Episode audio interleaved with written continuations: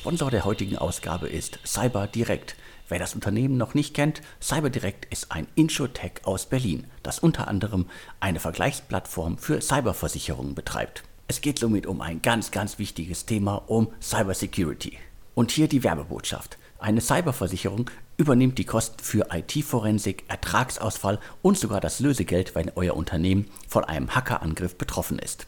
Darüber hinaus deckt der Versicherungsschutz auch die Haftung für Datenschutzverletzungen sowie Kosten für Rechtsberatung, um zum Beispiel ein DSGVO-Bußgeld abzuwehren. Ihr habt außerdem 24 Stunden Zugriff zu IT-Spezialisten, welchen euren CTO im Notfall sofort beraten und bei der Abwehr und Aufbereitung eines Cyberangriffs unterstützen können.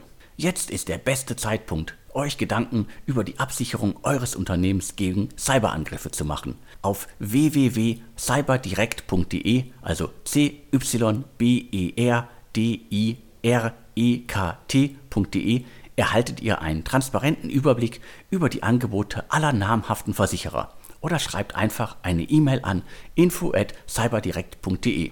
Wem das jetzt alles zu schnell ging, die Infos und auch die URLs und die E-Mail-Adresse findet ihr in den Infos zum Podcast auf allen Plattformen.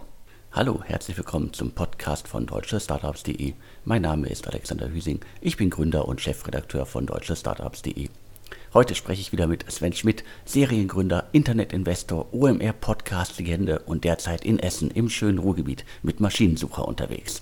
Ja, auch von mir großen Dank ähm, an den Sponsor der heutigen Ausgabe. Und ähm, Alex, ich glaube, äh, am Wochenende hat ähm, der Kollege Maschmeyer ähm, sicherlich in der, in der Venture-Szene ähm, teilweise sehr positiv, teilweise auch ein bisschen negativer gesehen, ähm, gesagt, dass sein Lieblingspodcast äh, DS Insider sei. Und da muss man einmal sagen, das zeigt ganz klar, äh, wie hochwertig und spitz unsere Zielgruppe ist. Definitiv. Also ich habe ja auch schon mal einen Interview-Podcast mit ihm gemacht. Das heißt, äh, er kennt äh, das, was deutsche Startups macht und er kennt den Insider-Podcast und hat mich sehr gefreut, dass er ihn ausdrücklich nochmal erwähnt hat und es für ihn der beste Podcast ist, den er hört. Ja, ähm, und wer halt solche Leute erreichen will, und die sind ja generell sehr schwer zu erreichen und vor allem nicht ein, sondern davon über 10.000, ähm, der kann hier Werbung im Podcast schalten. Und vor allem, wir haben jetzt seit, glaube ich, äh, ein, zwei Jahren die Preise gar nicht mehr angepasst. Und man bekommt drei Nennungen, also vorne, in der Mitte, am Ende, für nur zweieinhalbtausend Euro und erreicht so, ja, General Partner, Limited Partner, äh, Private Equity Kollegen, ja, Milliardäre wie Herrn Maschmeyer über diesen Podcast. Also ich glaube, äh, es gibt wenige, wenige Podcasts, die eine so hochwertige Zielgruppe anbieten, ähm, die man hier so punktgenau treffen kann. Und wer daran Interesse hat, äh, bitte eine E-Mail an podcast.deutschestartups.de. Ja, und ähm, der Alexander und ich machen das, wollen das ja gerne weiterhin halt kostenlos für alle anbieten, ähm, weil wir glauben, dass äh, Journalismus nur hinter Bezahlschranken teilweise ist notwendig, aber es wäre auch nicht nur gut. Und daher freuen wir uns halt ähm, auf weitere Sponsoren. Aber jetzt äh, Butter bei die Fische. Wir haben heute wieder einen Haufen Exklusivnachrichten. Und Alex, das Thema, mit dem wir anfangen, ich traue es mich kaum zu sagen. Doch, doch, wir dürfen uns das trauen. Es ist das Thema der Stunde. Es geht um Flash-Supermärkte, also um Gorillas und Co. Ja, wir haben ja in Deutschland ähm, äh, bisher, sage ich mal, das, das in Anführungsstrichen, wo sagen wir mal Leute, Klon von Gorillas, also der, der deutsche Vorreiter, wo man ja sagen muss, Getir und GoPuff in der Türkei, in den USA, ähm, das sind sozusagen eigentlich die, die echten Initiatoren dieses Modells. Ähm, und dann haben wir jetzt ja äh, auch Flink, das ist ähm, von Cherry Ventures angeschoben. Da gab es jetzt auch die, die große Runde ähm, der Home, Home, Ex-Home24-Vorstand ähm, äh, Herr Cordes und der Ex-Spain-Partner Herr Merkel. Und jetzt soll es sozusagen nochmal einen richtig großen dritten Ansatz geben, Alex. Das Gerücht macht in Berlin seit den letzten Tagen also wirklich wild die Runde. Äh, wir haben es auch von äh, mehreren Leuten schon aufgeschnappt. Äh, du hast vor allen Dingen noch recherchiert zum Thema und äh, ich werfe jetzt mal drei, drei Namen, drei äh, bekannte Namen in die Runde. Fangen wir irgendwie bei der Person an. Ralf äh, Wenzel, sollte den meisten als äh, Food Panda Gründer bekannt sein, war zuletzt bei Softbank und ich glaube, es gibt mehrere Artikel, wo er der, als der Deutsche, der WeWork retten soll, beschrieben wird. Also er hat bei äh, Softbank unter anderem äh, hoffentlich dafür gesorgt, dass WeWork durch die Krise kommt. Äh, das war ja irgendwie nicht unbedingt ein äh, ruhmreiches Investment und eine ruhmreiche Geschichte, aber vielleicht hat Ralf Wenzel es geschafft, dieses Unternehmen auf die richtige Bahn zu führen. Also auf der Ebene, auf dem Niveau bewegen wir uns jetzt hier gerade. Also wir haben Ralf Wenzel, wir haben jetzt Softbank und wir werfen jetzt noch äh, HV Capital mit in den Hut und äh, alle drei zusammen bauen einen ja, äh, Gorillas-Klon. Klar, das ist jetzt so irgendwie so die, die deutsche Sicht auf das Thema, bauen einen Gorillas-Klon. Aber so wie es aussieht äh, für Emerging Markets und äh, da kennt sich äh, Ralf ja auch gut aus. Mit Food Panda hat er ja schon ähnliches gemacht.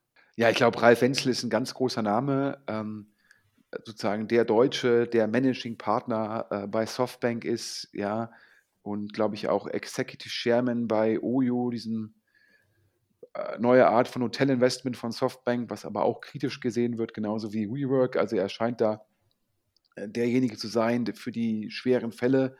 Ähm, auf jeden Fall ähm, hat er natürlich diesen Hintergrund, ähm, ja, Food Panda ähm, mitgegründet und äh, ausgerollt und äh, Chief Strategy Officer bei Delivery Hero. Das heißt, gerade das Food Panda Modell ist ja schon sehr, sehr nah am, ähm, am Gorillas-Modell, weil es ja auch da geht, sozusagen mit eigener Logistik das Essen auszuliefern auf Fahrrädern.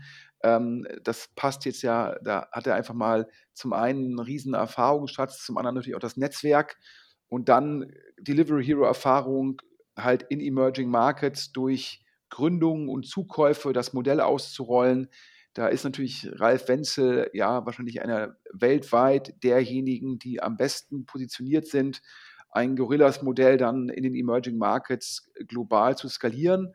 Und äh, es hieß immer, dass er mit H4 äh, Capital da in intensiven Gesprächen ist. Sicherlich auch einer der Gründe, dass vielleicht H4 Capital ähm, jetzt bei den anderen nicht dabei ist, weil sie gesagt haben, wir setzen da auf Ralf Wenzel.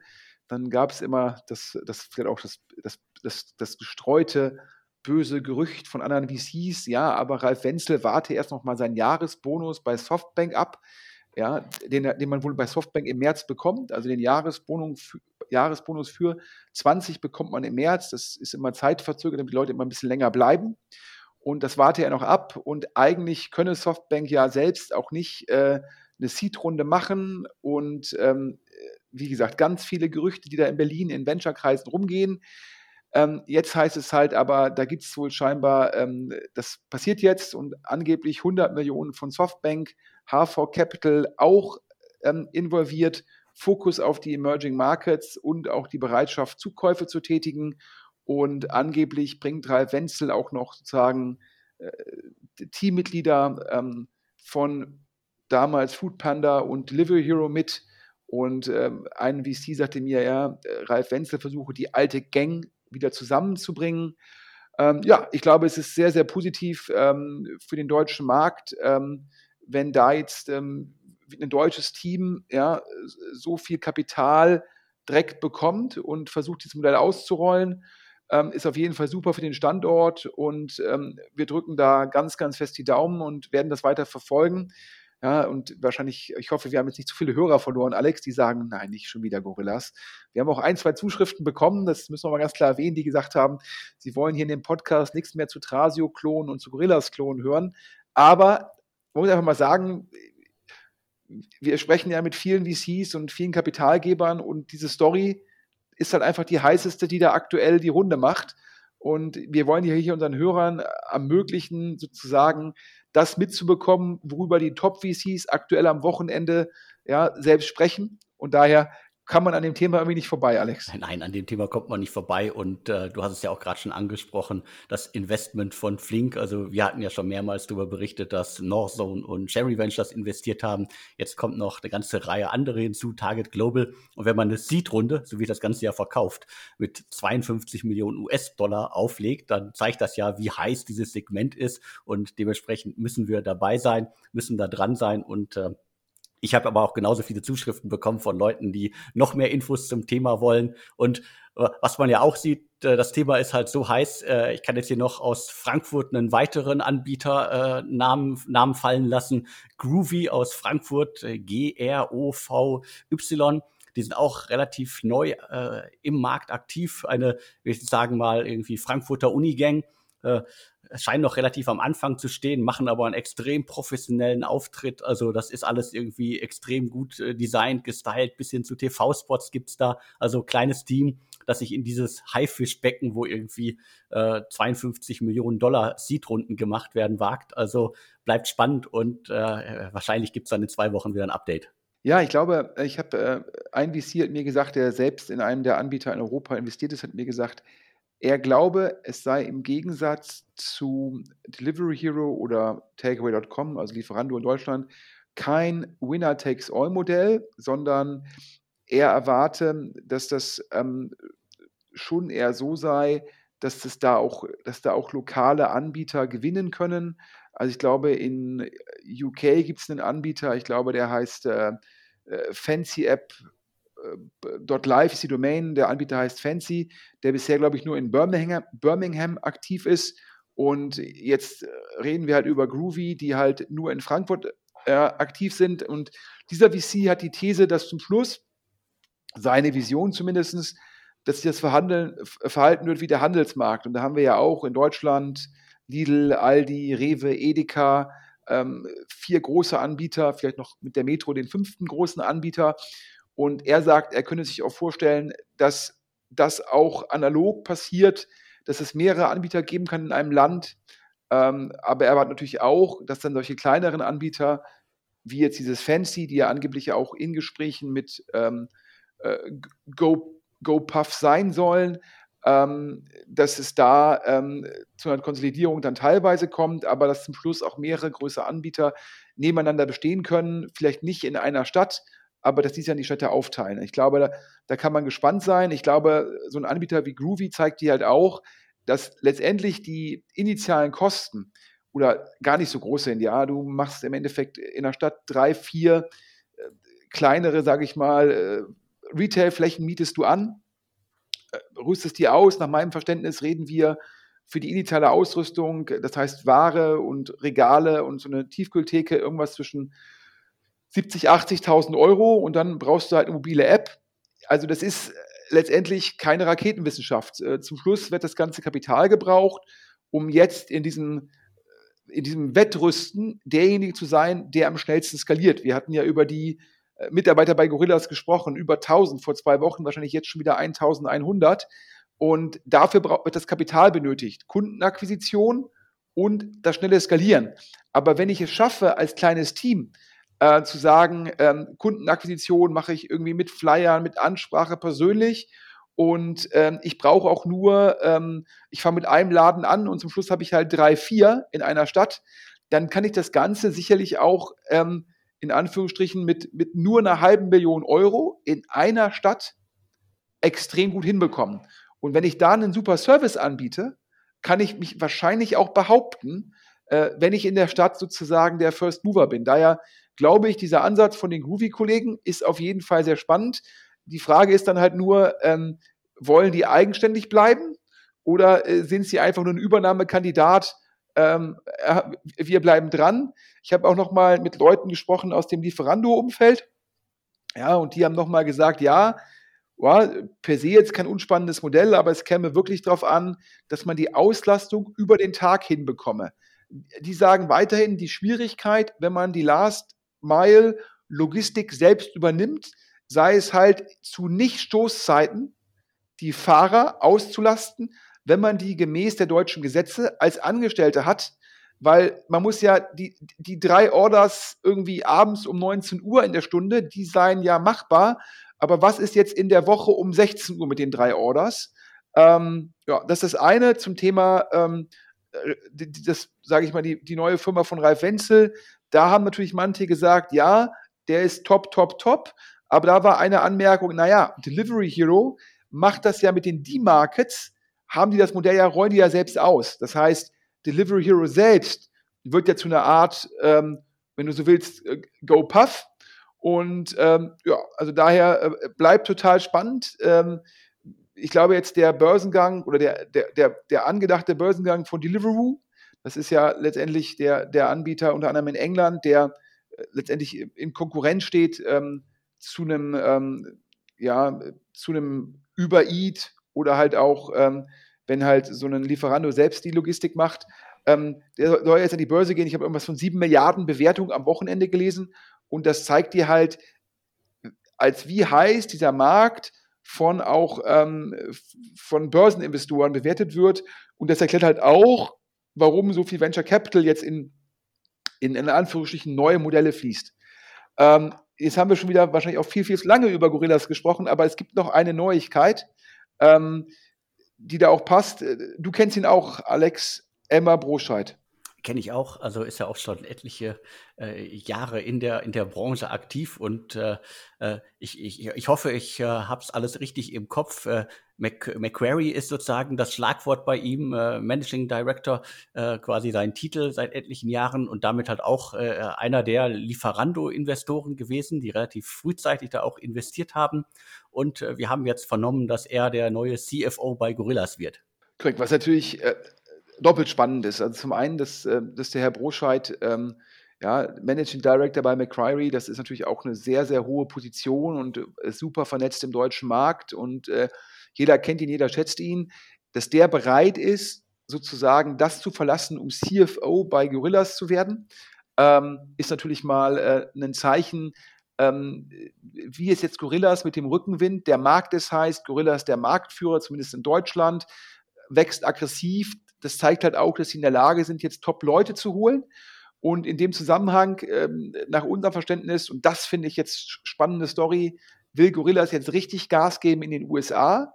Das heißt, man will nicht nur Europa gewinnen, sondern man will auch GoPuff auf dem Heimatmarkt angreifen. Und äh, da will man also, also, da ist wirklich bei Gorillas ist Ambition nicht zum Quadrat, sondern Ambition hoch drei. Und das nutzt man jetzt, um Top-Leute an Bord zu bekommen. Und das war ja auch äh, unsere These, als man sich da mit dem Mitgründer, sage ich mal, äh, geeinigt hat, dass der halt geht. Und dann hat man ja auch schon andere Top-Leute geholt. Das heißt, da hat man jetzt Top-VCs, extrem viel Kapital, viel Rückenwind. Und das nutzt man jetzt, um das Management-Team, um den Gründer, ja, ich sag mal, richtig, richtig, richtig, richtig gut zu gestalten. Und Elmar Brotscheid als CFO ist natürlich, äh, ist natürlich mal eine, ein Signaling im Markt. Und ja, also daher es äh, bleibt spannend. Wir können übrigens an der Stelle sagen, äh, jetzt hat übrigens, um mal die Brücke zu Flink zu machen, da hast du sie ja gerade erwähnt, mit dieser Monster Seed Runde, Oliver Merkel, der hat jetzt die Anteile an Gorillas doch abgeben müssen, Alex. Richtig, jetzt ist es endlich sichtbar offiziell. Also äh, da gab es ja eine unschöne Doppelung. Das, äh, glaube ich, hat dem einen oder anderen sicherlich ganz gar nicht gefallen. Also wenn äh, ein äh, ein, ein Angel in ein Unternehmen investiert und danach irgendwie was, was anderes hochzieht. Ob es jetzt genauso gewesen ist, will ich jetzt damit nicht sagen, aber es gab immer mal so Fälle und es ist natürlich unschön, wenn ein direkter Wettbewerber äh, an, äh, äh, an Gorillas beteiligt ist. Und das wurde jetzt alles rückgängig gemacht. Die Anteile sind quasi zur GmbH gewandert, wie auch letztendlich zuletzt äh, die Hälfte der Anteile des Mitgründers äh, in die GmbH zurückgeflossen sind. Das heißt, die Sache ist jetzt sauber da gibt es keinen, in Anführungsstrichen, Spion mehr im Cap-Table. Jetzt haben wir, glaube ich, fast alles zum Thema Gorillas, Flink und Ralf Wenzel besprochen. Noch eine Kleinigkeit. Der Berliner Flurfunk sagt in der Runde, die wir vor zwei Wochen angesprochen haben, da hätte ähm, äh, der Berliner Super Angel Christoph Mehr, ähm, der verschiedene Vehikel, ja unter anderem auch Atlantic Food Labs und Atlantic Ventures und so weiter, der die Seed-Runde oder ich meine, heutzutage nennt man es ja, der die Pre-Seed-Runde gemacht hat bei Gorillas, ja, ähm, der hätte jetzt im, über Secondaries Anteile abgegeben. Das kann man im Handelsregister noch nicht sehen. Ähm, wir bleiben da dran und vielleicht gibt es in zwei Wochen schon ein Update. Ähm, aber wie gesagt, das heißt, ähm, Christopher Mehr hätte zumindest ein paar Chips sozusagen ähm, vom Tisch genommen. Ähm, es ist jetzt nicht untypisch, wenn man halt eine neue Runde macht und da wollen mehr Leute rein ähm, als es im Endeffekt die Runde Größe hat. Und dann wird immer gefragt, will jemand ein Secondary machen? Und wenn man halt Pre-Seed-Investor ist und dann sagt, ich kann jetzt hier auch mal ein bisschen Geld vom Tisch nehmen, ja, um ähm, da auch meinen Investoren zu zeigen, Liquidität. Also nichts untypisch. Wir gucken mal, äh, wie viel es gewesen ist. Aber bevor wir jetzt sozusagen nur einen Gorilla-Sonderpodcast machen, Alex, ab zum nächsten Thema. Ähm, ja, und du hast, glaube ich, vor, boah, wann war das, knapp zwei Jahren, den dritten Fonds von Heinemann und Associates in Berlin, glaube ich, auch teilweise unter Project A Ventures bekannt, ähm, verkündet. Äh, waren ungefähr vor zwei Jahren, Alex, oder? Richtig, also äh, September 2019, da gab es dann sozusagen das äh, Schließen, also ich, äh, wenn ich das richtig im Kopf habe, dann das Final Closing des dritten Fonds von äh, Project A. Und äh, da waren damals 180 Millionen im Topf. Und äh, so wie es aussieht, gibt es da bald einen vierten Fonds. Ja, also 180 Millionen für die Hörer, das waren vor zwei Jahren, also ich glaube, Final Closing, dann wird sicherlich ähm, Heinemann Associates angefangen haben, Anfang 2019 nach dem First Closing ähm, mit dem neuen Fonds zu investieren, also vor gut zwei Jahren. Jetzt raised man einen neuen Fonds, das heißt, da wird es wahrscheinlich dann irgendwie ein First Closing potenziell irgendwie ähm, zum Sommer hin geben und ein Final Closing wahrscheinlich dann irgendwie ähm, zu Ende.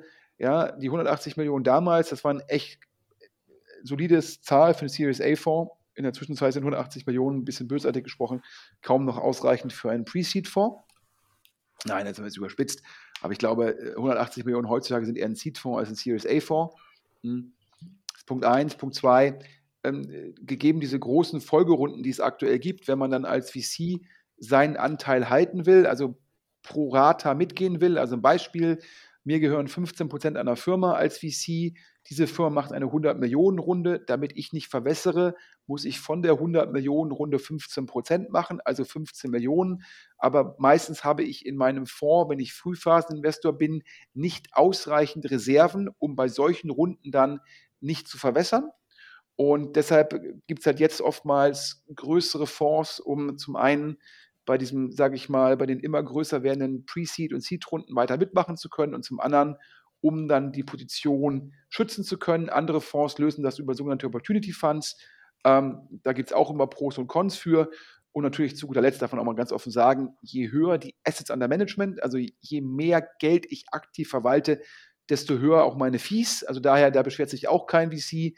Lange Rede, kurzer Sinn. Wir gehen davon aus, dass äh, Heinemann Associates auf Basis unserer vorliegenden Quellen gerade die vierte Generation raced.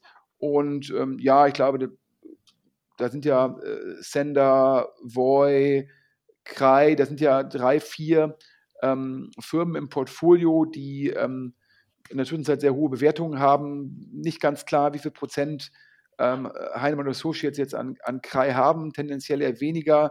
Bei Voy glaube ich auch nicht so viel. Aber vielleicht sagt man auch hier, guckt, hätten wir mehr Geld gehabt, hätten wir auch bei Krai und Voy mehr investieren können. Ich glaube, bei Trade Republic waren sie früh dabei. Ich glaube, bei, bei Sender auch. Das scheint der Pitch zu sein nach Hören sagen. Gucken wir mal, wann es da die News gibt. Ja, bei uns äh, gibt es das ja immer zuerst. Und wir können auch, Alex, ein neues Investment verkündigen. Ähm, ich musste erstmal schmunzeln, als ich den Namen gehört habe. Meat Butter. Klingt auf jeden Fall nach einem äh, coolen Unternehmensnamen.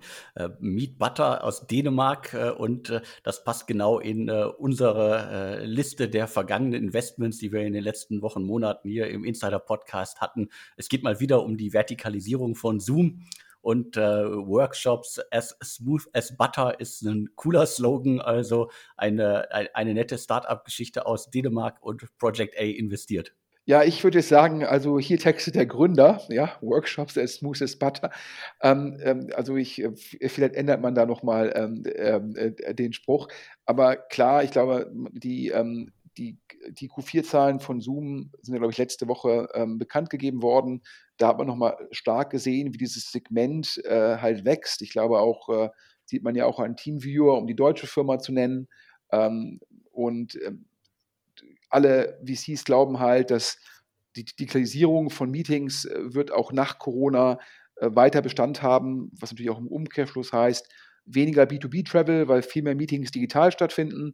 Und äh, dann ist immer so die These, ja, ähm, guck mal, gibt irgendwie eBay als horizontalen Anbieter, aber schau mal, wie viele vertikale Anbieter sich daraus dann entwickelt haben. Die gleiche Analogie kann man für Craigslist machen, den horizontalen Kleinanzeigenanbieter in den USA, wo es dann ja auch ganz viele Verticals gibt.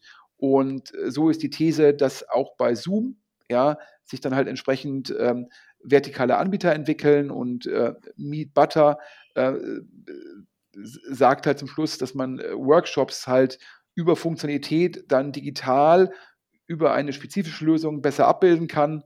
Und ja, da hat, äh, da ist jetzt Heinemann Associates in den Lead gegangen als Investor. Ähm, muss man einfach mal abwarten. Es ist ja immer eine Frage, bei diesen Modellen ist immer die Frage, wie schnell kriegt man halt Traktion? Ich glaube, in der Sekunde, wo man da jeden auch kostenlosen Kunden erstmal akquirieren muss, wird es teuer, sondern es ist immer die Frage, wie gut ist das Produkt?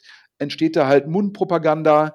Ähm, das sind halt die Themen, da, darüber ist ja auch Zoom und über Pressearbeit ist ja auch Zoom sehr stark gewachsen. Ja, also daher ähm, schauen wir mal. Ich glaube, ähm, diese Investitionshypothese generell, die halte ich für korrekt.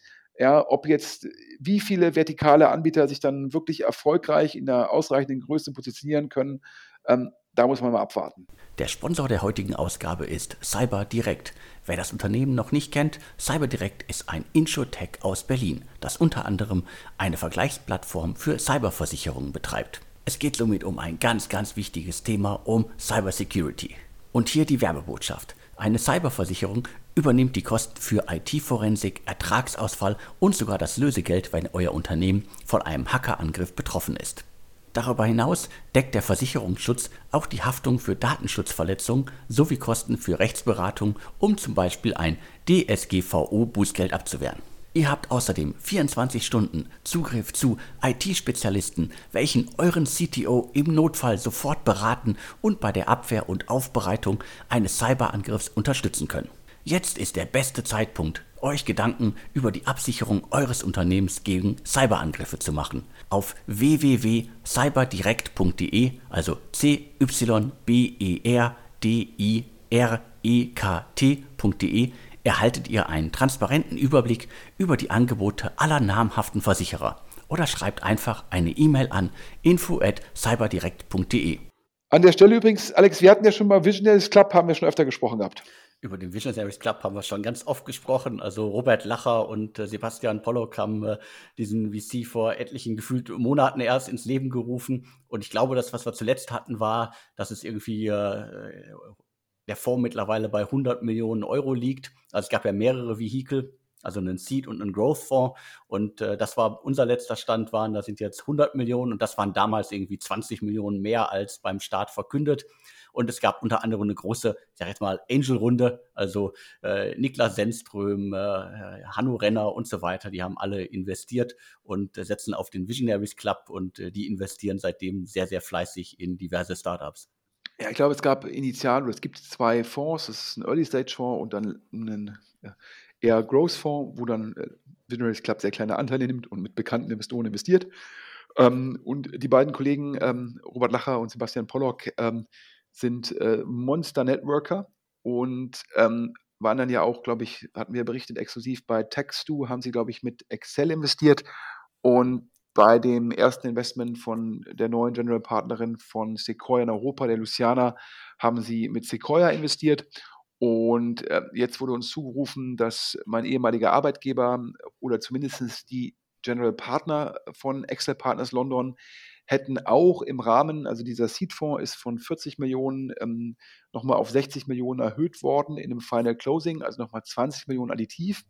Und das, ein Teil dieser 20 Millionen würden kommen entweder von den GPs oder von Excel Partners selbst. Letzteres wäre ungewöhnlich. Ähm, ersteres, ähm, daran kann ich mich durchaus erinnern, dass das stattgefunden hat, dass die GPs selbst in andere Seed-Fonds investiert haben.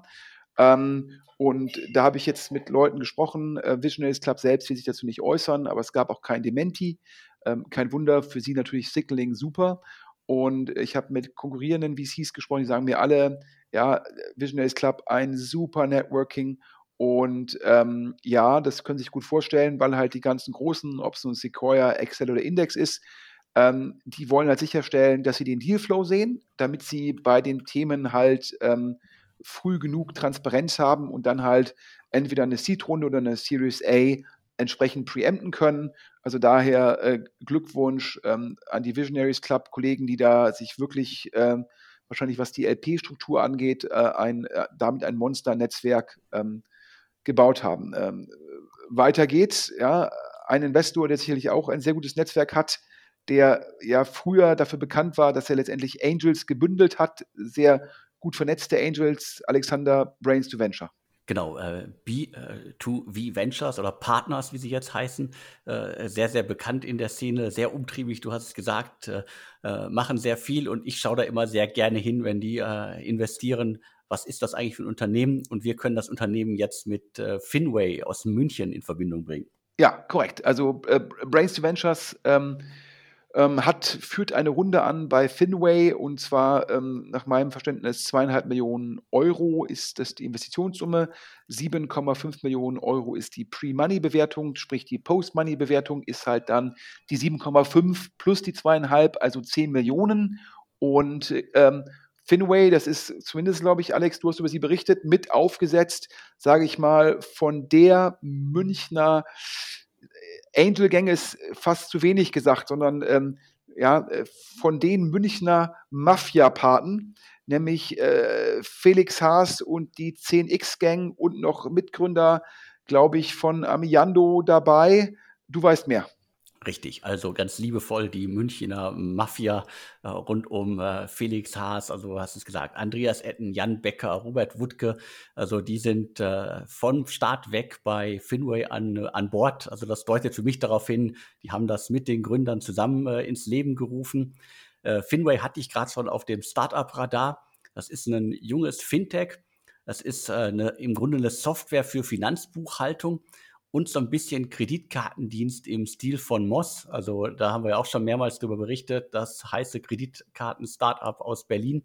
Also Finway scheint so eine Mischung aus, sage ich jetzt mal für mich, klassische Finanzbuchhaltung und in Zukunft halt dieses äh, Kreditkartengedöns äh, drumherum. Also äh, das ist sozusagen das, was da gerade entsteht. Alles noch ganz frisch, relativ äh, vor wenigen Wochen erst gegründet und äh, ich glaube bisher erst wenigen in der Branche überhaupt bekannt. Ja, es zeigt ja aber, wie heiß der Markt ist, wenige Wochen alt.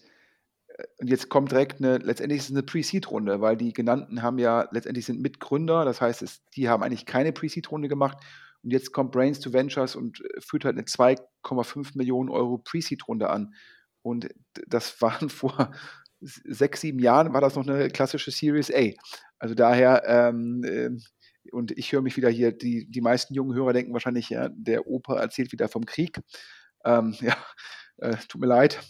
Ähm, ja, also daher Glückwunsch, zeigt ja auch, wie stark das Netzwerk äh, der 10x-Kollegen ist, dass die dann halt für so ein junges Thema sehr schnell halt ähm, da das Fundraising hinbekommen. Nach meinem Verständnis auch Felix Haas persönlich beim Fundraising involviert, hat die Türen geöffnet, hat mit den Leuten gesprochen, hat das gepitcht. Da äh, ist natürlich dann auch, dadurch entsteht natürlich auch Rückenwind und das soll diese Woche, soll das beim Notar beurkundet werden. Das heißt, hier ähm, sind wir wieder sehr früh dabei.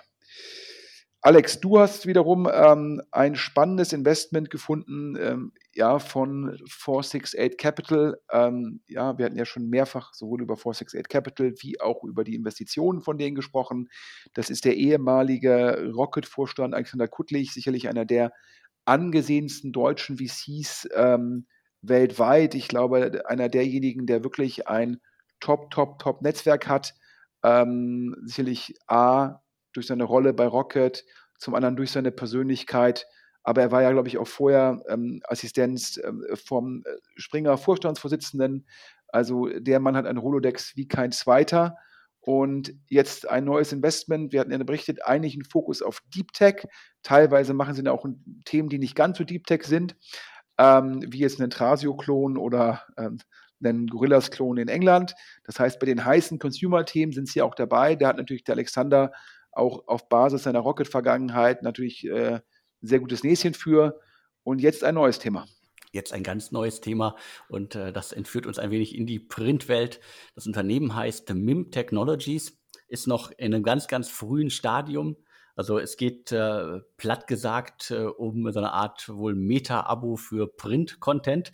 Ich glaube, das ist auch das, was der ein oder andere da draußen sich wünscht. Also äh, Print-Content äh, kann man halt im Grunde ja, äh, wie, wie, man weiß, halt immer nur im Ganzen ähm, äh, abonnieren. Vielleicht kommt da was, äh, mit dem man halt äh, Schnipsel abonnieren kann. Also da gab es in der Vergangenheit immer mal auch wieder äh, Dienste, die sowas vorhatten, aber alle bisher nicht äh, weit genug gekommen sind. aber vielleicht ist jetzt die Zeit reif und 468 Capital äh, setzt direkt auf das Unternehmen.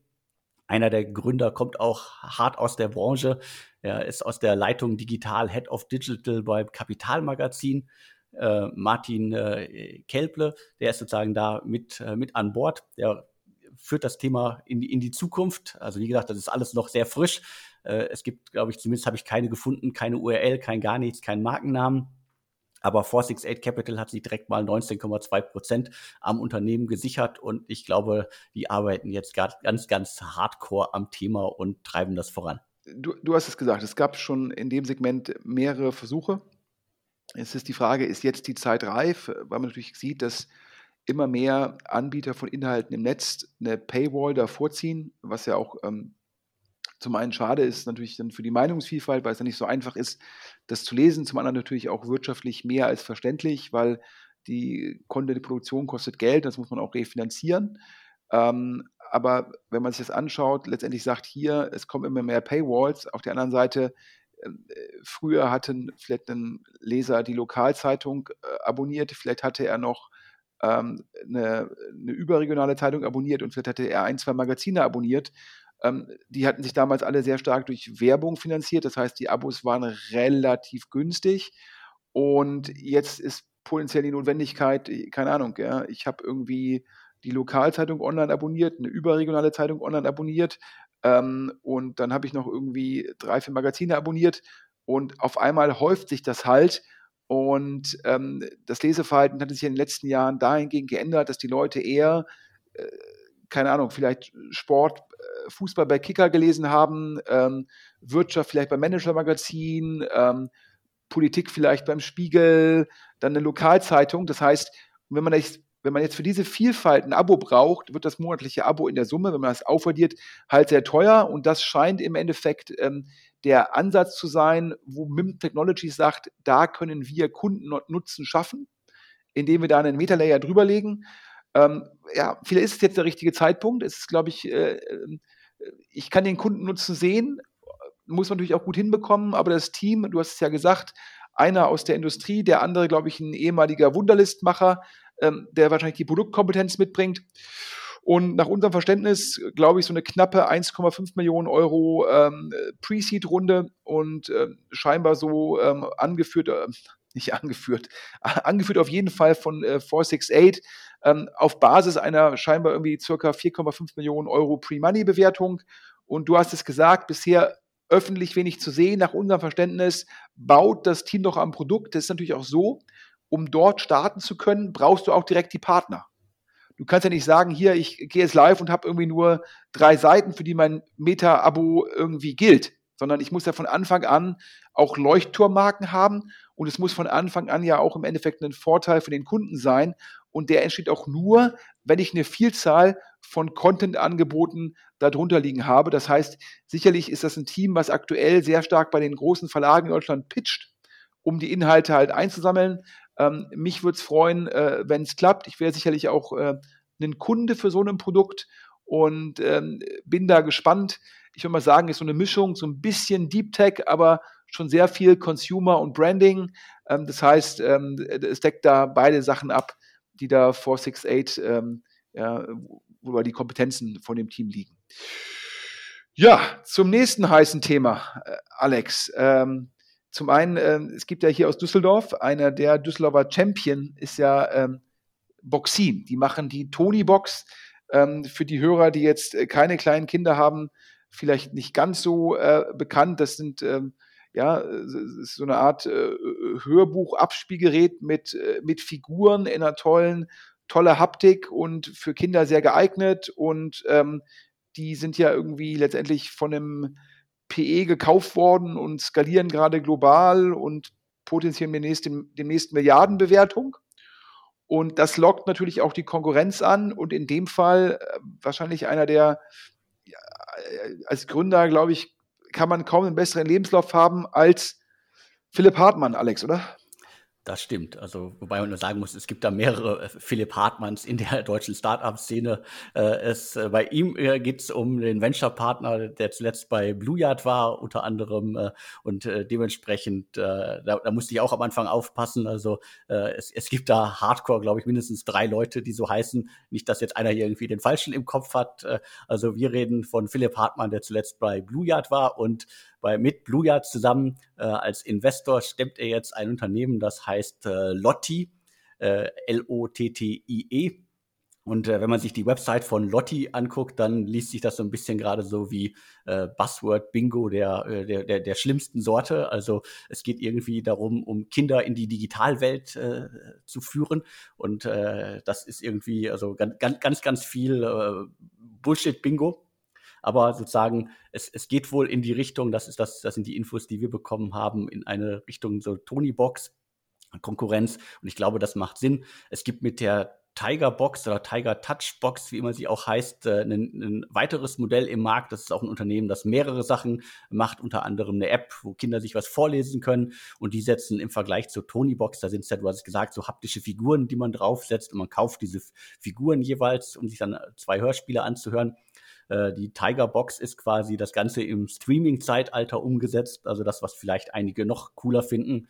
Ähm, und äh, wie gesagt, Lotti scheint in, äh, in eine ähnliche Richtung der Tony-Box zu gehen. Wie immer das dann genau aussieht, äh, wird sich wahrscheinlich erst in wenigen, äh, in, in mehreren Wochen, Monaten und so weiter zeigen. Aber wie gesagt, es ist ein äh, äh mit Philipp Hartmann ein äh, extrem guter äh, Netzwerker und äh, VC-Mensch äh, an Bord und er bringt noch jemanden mit, äh, der quasi auch schon etliche Jahre in der Szene ist, unter anderem mal M&A bei Zalando gemacht hat. Die beiden zusammen machen Lotti und wir können hier nicht nur das Projekt als erste verkünden, sondern auch, dass äh, Blue Yard äh, hat 21 Prozent am Unternehmen.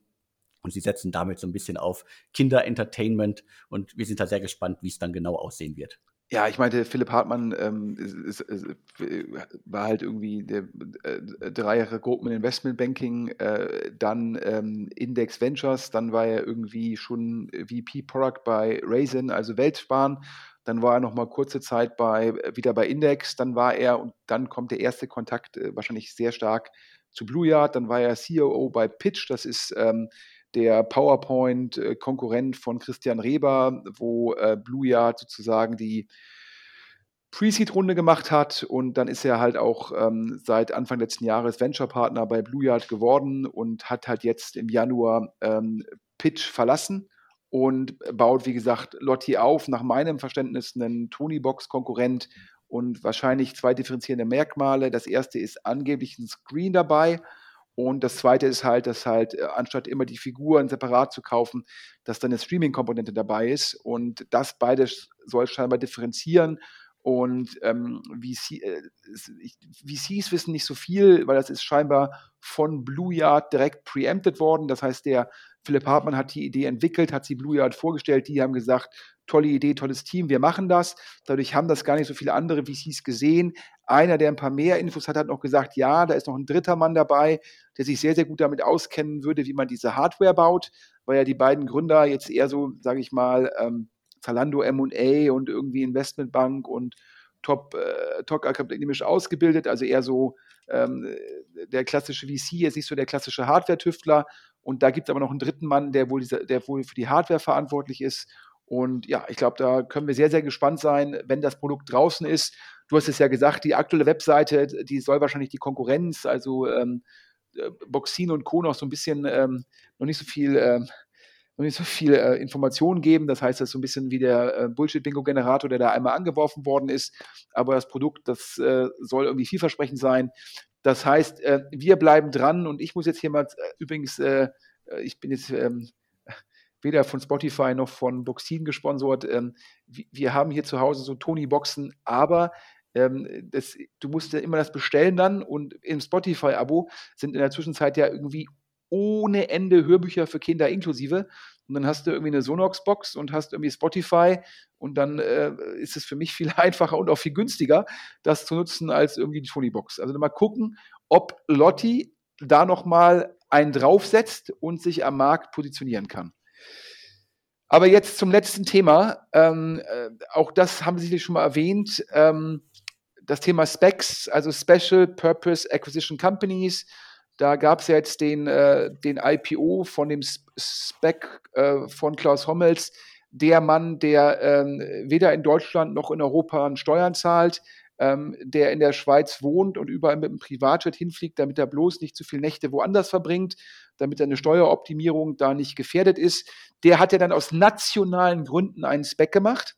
Ähm, das, ähm, die, die, Ironie, da muss ich aber weiterhin, in den letzten zwei Wochen haben mich mehrere Leute darauf angesprochen und gesagt, ja, es, hat, es hätte sie gefreut, dass wir das mal so offen angesprochen hätten, weil Klaus Hommels mischt sich in die Politik ein, macht Specs aus nationaler Angelegenheit. Wenn Klaus Hommels was fürs Vaterland in Anführungsstrichen, um es ein bisschen bösartig zu sagen, tun möchte, möge doch einfach nach Deutschland ziehen und Steuern zahlen.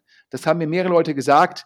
Ähm, und also daher, da grinsen irgendwie alle, vor allem da das Gerücht im Markt ist, äh, der Lakestar Spec plane, eine Lakestar Portfoliofirma zu kaufen und dann würde Klaus Hommels direkt an beiden Seiten kassieren. Keine Ahnung, ob das stimmt, aber das Spec-Thema, das läuft heiß, Alex, und wir haben beide gehört, dass diverse Leute angesprochen werden ja, gefühlt wird gerade irgendwie äh, halb, halb Deutschland angesprochen.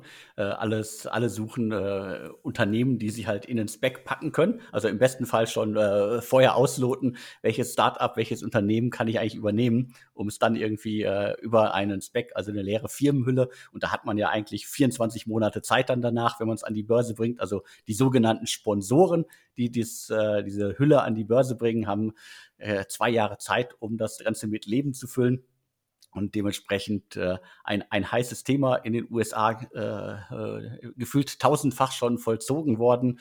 Und äh, das, das Schlimmste, was man sagen kann, ist äh, sozusagen am, am Ende gewinnen die Sponsoren und äh, wer auf der anderen Seite gewinnt, äh, muss sich dann mal zeigen. Aber wie gesagt, äh, lange Rede, kurzer Sinn. Äh, es werden gerade sehr, sehr viele Unternehmen in Deutschland angesprochen und gefragt, ob sie sich vorstellen können, über so einen Spec an die Börse zu gehen. Und bisher habe ich eigentlich nur, also zumindest laut habe ich nur vernommen von Leuten, nee, nee, das machen wir nicht. Also wenn, dann gehen wir selber an die Börse. Mehrere Punkte. Also zum einen, eigentlich dürfen diese Specs, wenn sie noch nicht börsennotiert sind, eigentlich niemanden ansprechen. Das ist ähm, nicht erlaubt, weil du dann ja beim Börsengang müsstest du das bekannt geben. Also eigentlich geht das nicht. Dennoch passiert das teilweise, dass Leute das vorher ausloten. Ähm, aber eigentlich kannst du es erst machen, wenn du es gemacht, wenn du den Spec an die Börse gebracht hast. Ähm, und äh, du hast dann recht, wenn man dann einmal an, an, der Börse ist, hat man zwei Jahre lang Zeit, ein Target, also eine Firma zu finden. Und da sagen die Banken, die sollte eigentlich eine Bewertung haben von mindestens einer Milliarde, damit sich das mit dem Börsengang lohnt. Das heißt, die Specs haben meistens so eine Größe von 250 Millionen. Und dann werden halt für die Akquisition von einer Firma, die eine Milliarde wert ist, ähm, weitere Anteile ausgegeben, ähm, um das dann sozusagen äh, zu bewerkstelligen. Aber du hast ja eben auch schon die andere Kernfrage angesprochen. Wenn du eine gute Firma bist, ja, und du bist wirklich eine Milliarde wert, dann kannst du auch so an die Börse gehen. Also sprich, dann musst du nicht den Umweg über einen Spec wählen, weil dann gibst du ja teilweise bis zu 20 Prozent an den Initiator des Specs ab. Ja, und ähm, dann, also, und das führt dazu, dass halt viele Leute weiterhin sagen, adverse Selektion, weil die richtig guten Firmen, die können weiter ganz normal an die Börse gehen. Und da muss man sich schon fragen, ist dann ein Spec ein Börsengang zweiter Klasse? Und das alleine ist dann potenziell schon problematisch. Und wenn jetzt noch zu, dazu kommt, dass irgendwie äh, unglaublich viele Firmen angesprochen werden, äh, damit, man auch, damit man dann auch ein Target findet, in den USA ja teilweise 10 Specs am Tag. Äh, das würde ja bedeuten, bei 200 Werktagen irgendwie 2000 Firmen, die dann auf einmal so an die Börse kommen. Äh, da fragt man sich dann auch schon, ähm, also Adverselektion und dann noch ähm, eine Übernachfrage auf die Adverselektion, was dann das potenziell dazu führen kann, dass die initiale Bewertung dann auch nochmal extra hoch ist. Und boah, ich äh, bin da skeptisch und ich habe zu jemandem gesagt, das fühlt sich für mich an, ähm, äh, wie der neue Markt auf Steroiden. Ähm, und ähm, also daher, boah. Ähm, aber es ist wirklich so, dass zum einen die Leute halt jetzt schon diese Firmen ansprechen, aber zum anderen, und das ist, glaube ich, die News hier für den Podcast, ähm, die Investmentbanken sprechen die General Partners von VCs an, ob ein VC jetzt nicht auch ein Spec machen wolle, also analog zu Lakestar. Nach dem Motto, ich habe hier meinen eigenen Fonds und jetzt mache ich auch noch mit dem Fondsnamen ein Spec, Ähm, und da sagen mir manche GPs, sie dürften das. Manche sagen, sie haben so eine Art Fokusklausel in den Verträgen mit den Limited Partnern. Das heißt, sie dürften das nicht ohne Zustimmung der LPs. Aber auf jeden Fall, ähm, äh, die GPs werden angesprochen, bekannte Gründer werden angesprochen, alles von Investmentbanken.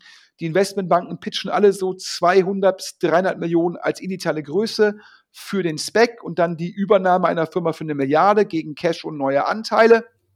Und ähm, das heißt, äh, die klassische Struktur ist halt, dass man bekannten VC, einen bekannten Gründer nimmt, die so eine Art die Initiatoren werden, dann braucht es aber noch ein kleines Team, die das Vollzeit machen, um das Ganze zu managen und halt die entsprechende Übernahmefirma zu finden.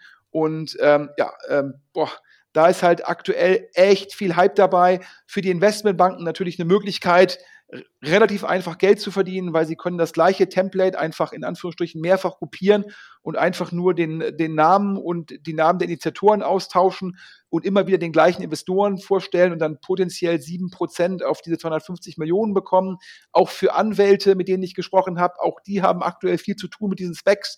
Das heißt, die Welle, die wir in den USA in den letzten zwölf Monaten gesehen, hat, gesehen haben, die kommt jetzt vielleicht auch auf Deutschland zu. Wir hatten ja bisher darüber gesprochen. Ich glaube, der Rocket-Spec in den USA, dann glaube ich irgendwie Lesara-Gründer Roman Kirsch macht auch einen Spec mit seinem wahrscheinlich Best Buddy aus dem Studium, Dominik Richter von HelloFresh und natürlich der Klaus Hommel-Spec.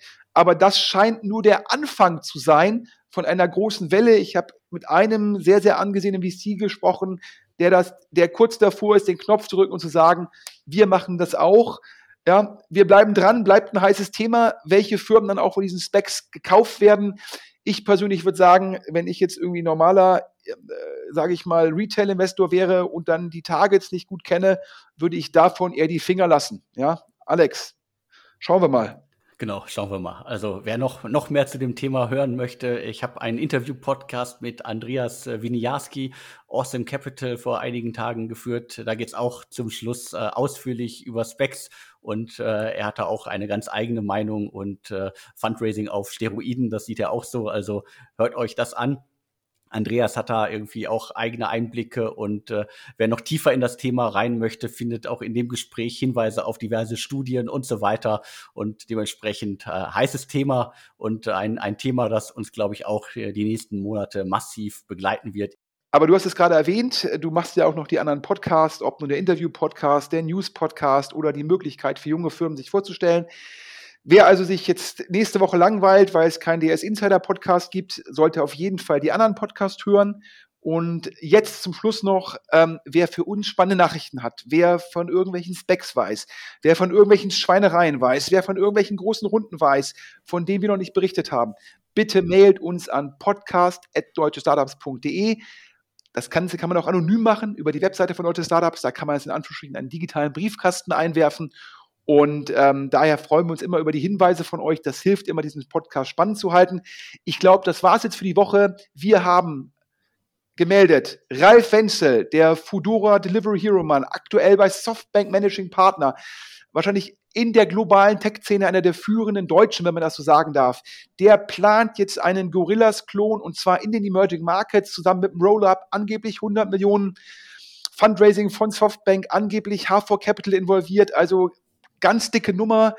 Elmar Broscheid, bisher MD McQuarrie, jetzt sozusagen wechselt er als CFO zu Gorillas, zeigt auch nochmal, wie heiß das ganze Thema ist. Ähm, und ein kleinerer Gorillas-Klon Groovy in Frankfurt. Ja, schauen wir mal, ob die bestehen können. Dann Heinemann Associates, ein neuer Fonds, der vierte Fonds, wird jetzt geraced, das sind natürlich ganz früh parallel investiert Heinemann Associates in Meat Butter, einen vertikalen, Anführungsstrichen Zoom-Anbieter. Da haben wir schon mehrfach drüber berichtet. Und dann Finway. Ja, kaum gegründet, jetzt zweieinhalb Millionen Euro Runde, Pre-Seed-Runde von Brains to Ventures und alles aufgesetzt von den 10X-Machern. Und dann 468, der neue VC von Alexander Kuttlich, dem ehemaligen Rocket-Vorstand, ein Meta-Abo für Print-Content, eine angeblich 1,5 Millionen Euro Seed-Runde, dann Lotti, ja, und Philipp Hartmann, einer der bestvernetzten deutschen, sage ich mal, VCs und Tech-Szene, macht mit Blue Yard einen Tony-Box-Wettbewerber und über die Specs haben wir gerade geredet. Alex, vielen Dank und allen einen guten Start in die Woche. Ja, von meiner Seite auch nochmal vielen Dank an dich, Sven, aber auch nochmal vielen Dank an äh, CyberDirect. Also wer sich für Cyberversicherung interessiert, äh, der findet auf CyberDirect eine Vergleichsplattform und alle möglichen Infos, äh, in denen es darum geht, wie man sich halt gegen Cyberangriffe unter anderem äh, versichern kann. Also schaut rein, macht unseren Sponsor glücklich, damit macht ihr auch uns glücklich und ermöglicht diesen Podcast. Und mir bleibt jetzt nur noch zu sagen, vielen Dank fürs Zuhören und tschüss.